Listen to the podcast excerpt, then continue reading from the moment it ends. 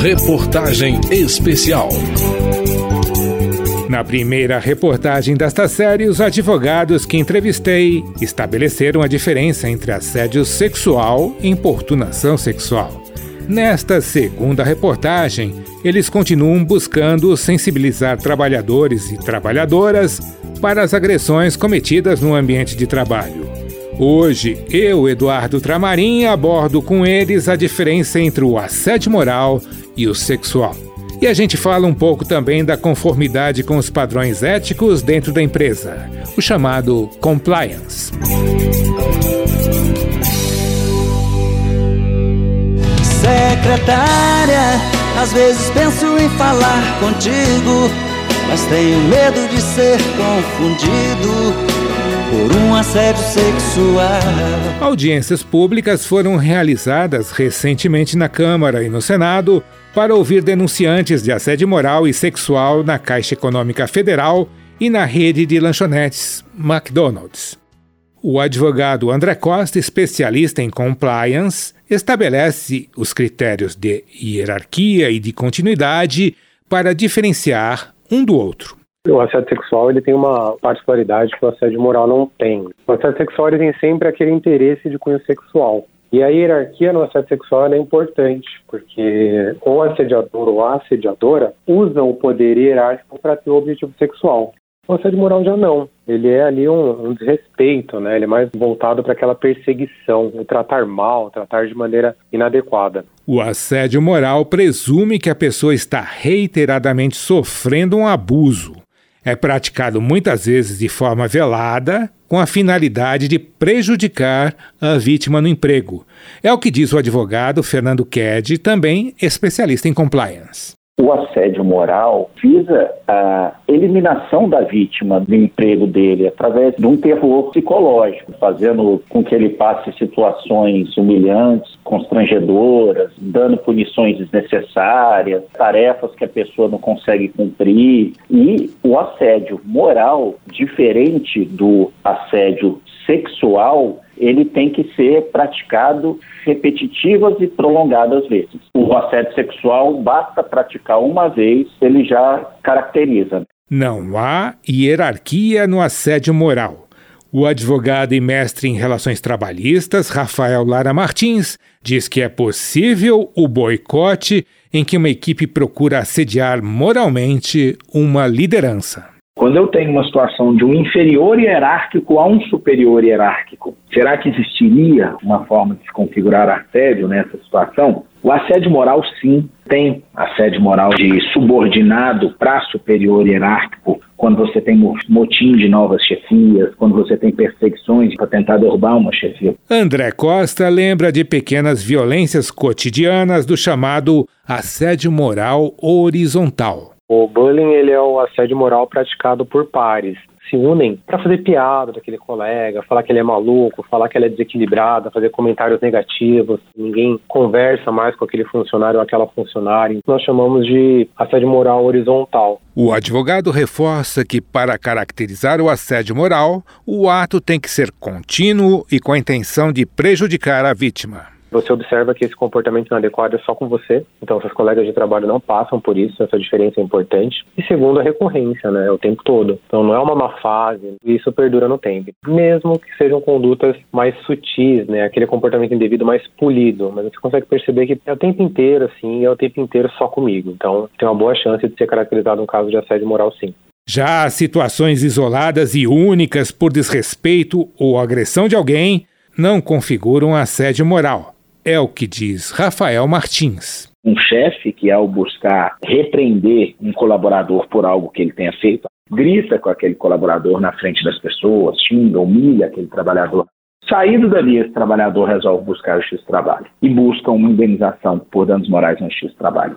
Não se configura um assédio moral nessa situação, foi um ato isolado. O fato de não configurar assédio moral, tecnicamente falando, não quer dizer que o trabalhador não tenha direito, eventualmente, a uma indenização por danos morais. Fernando Ked adverte que o resultado do assédio é o dano psicológico, que impede que a vítima se desenvolva no ambiente de trabalho e pode também derivar para problemas pessoais. esse assédio moral ele vai provocar em algumas pessoas um dano psicológico às vezes sem volta. A pessoa entra num viés de depressão, de desenvolver uma doença de síndrome de burnout. Principalmente os empregadores podem ser responsabilizados por isso. Porque se o empregador diretamente está fazendo, ele vai ser responsabilizado na Justiça do Trabalho, e se um colega de trabalho está fazendo também, a empresa vai responder por isso. Então, ele tem direito de entrar na Justiça do Trabalho, pedir indenização e, eventualmente, se ele não tiver mais condição de trabalhar, até uma pensão, eventualmente, vitalícia. A síndrome de burnout também é conhecida como a síndrome do esgotamento profissional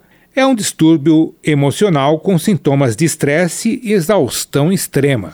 Dados do Tribunal Superior do Trabalho mostram que os processos de assédio moral superam em até 20 vezes os de assédio sexual. Revelam ainda que de 2015 a 2017, o número de processos de assédio é maior em até três vezes do que o número de processos que chegam à corte hoje.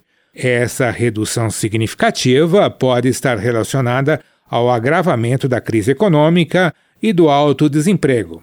Segundo a assessoria de imprensa do Tribunal Superior do Trabalho, o tribunal avalia que, a partir da implantação de políticas públicas de conscientização social, passa a ser natural a construção de ambientes de trabalho mais justos, dignos e saudáveis. Isso, consequentemente, tende a levar à redução do número absoluto de casos de assédio moral e sexual na Justiça do Trabalho.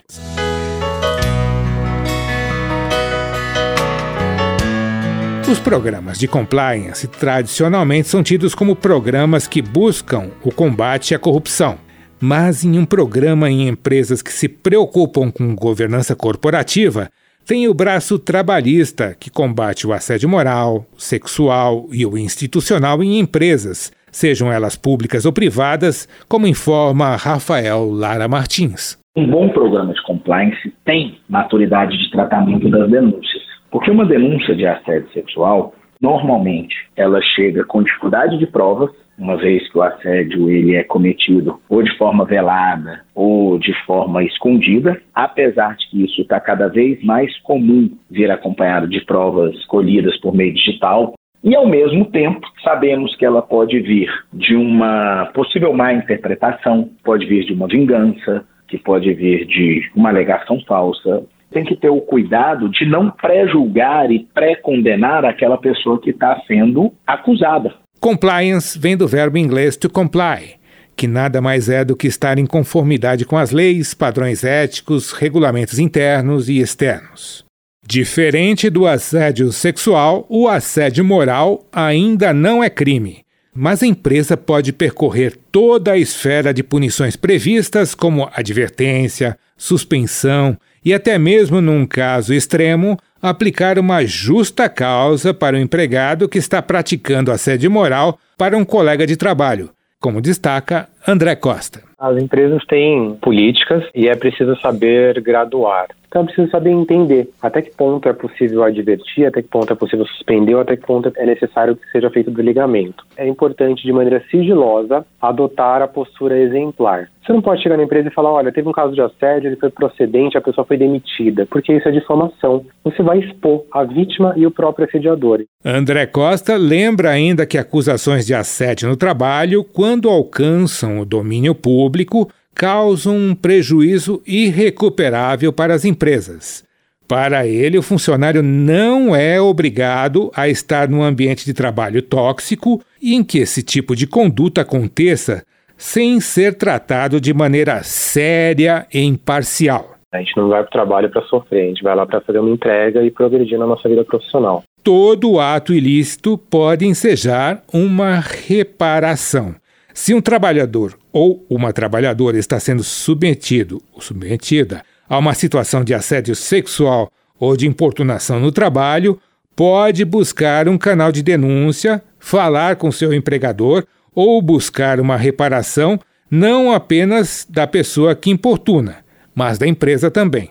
A vítima não pode se calar e a Justiça do Trabalho, o Ministério Público do Trabalho estão aí para proteger fazer um boletim de ocorrência é perfeitamente possível também. Secretária, que trabalha o dia inteiro comigo, estou correndo um grande perigo de ir parar num tribunal.